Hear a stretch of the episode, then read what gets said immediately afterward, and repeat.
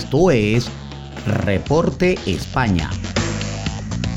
Por Noticias Digital 58, periodismo web de verdad.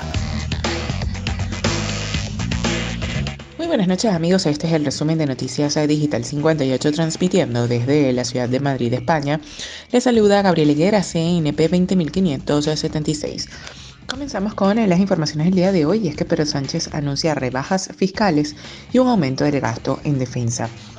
Para Pedro Sánchez no tiene ningún sentido que en España donde buena parte de la energía proviene de fuentes renovables y un 15% solamente del gas, ese precio del gas esté definiendo el precio del conjunto de la electricidad.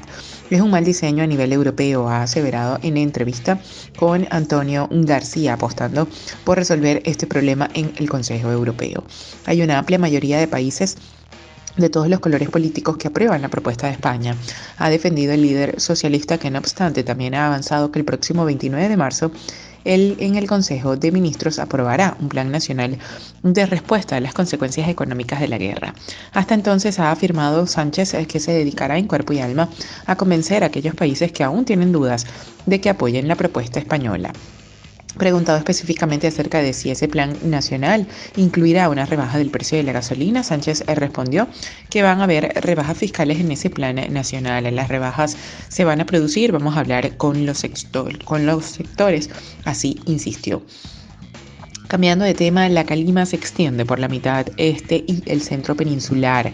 El episodio de Calima que afecta a España deja ya imágenes sorprendentes en la mitad este y en el centro peninsular. No solo Madrid ha amanecido cubierta de polvo, también las partículas han afectado a la comunidad valenciana, Castilla-La Mancha y el sur de Castilla y León.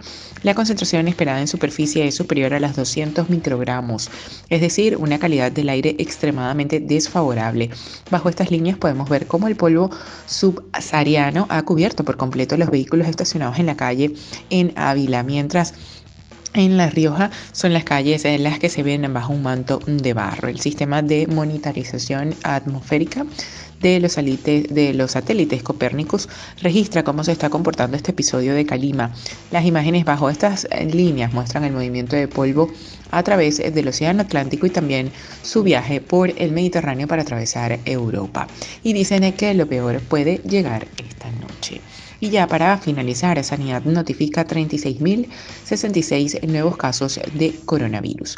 El Ministerio de Sanidad registró este martes con datos aportados por las comunidades autónomas 36.066 nuevos casos de coronavirus desde el viernes, lo que eleva a 11.260.040 la cifra total de personas contagiadas de COVID-19 desde el inicio de la pandemia. Respecto a la incidencia media actual de contagios en España, en los últimos 14 días el informe muestra que ha aumentado algo más de dos puntos, situándose en los 432,37 casos por cada 100.000 habitantes, en comparación con los 430 notificados el viernes por el departamento dirigido por Carolina Darias.